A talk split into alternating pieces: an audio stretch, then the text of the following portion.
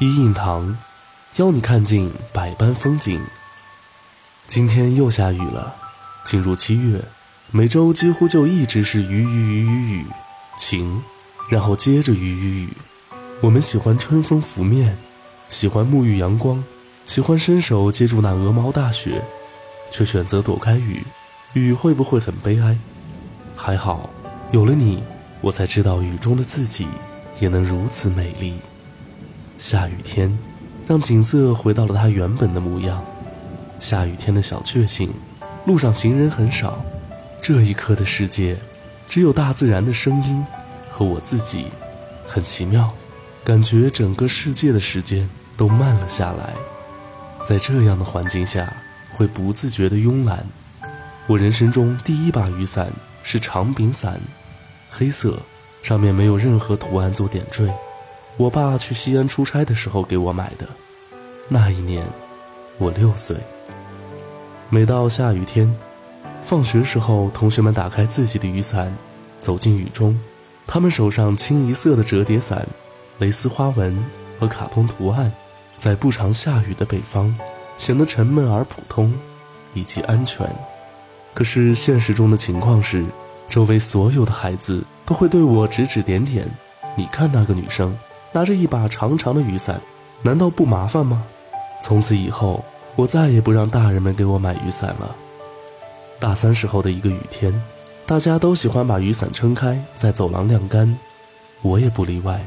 一样的折叠伞在伞堆里并不出众。下课，我上前把伞拿起。支架偏偏出了些问题，雨伞收不起来了。这一刻，突然门口站着一个人，哦，就是我暗恋的男同学。我处在那里，时间静止不动了。我那一刻想的是他缓缓向我走来，帮我把雨伞撑开检查，告诉我是伞柄有些生锈不灵活了。他帮我来回调试几次，终于修好。他就是来拯救我的 Superman。妈蛋！梦碎了，他转身离开了。我的内心翻江倒海，终究找不出一滴可以流出泪的理由。回到宿舍里，我开始上网淘雨伞，关键词是美丽、结实、与众不同、长柄。于是，我收到了一印堂的百事如意伞。我知道，这就是我想要的。每一个艳阳高照，每一个狂风暴雨的那一刻。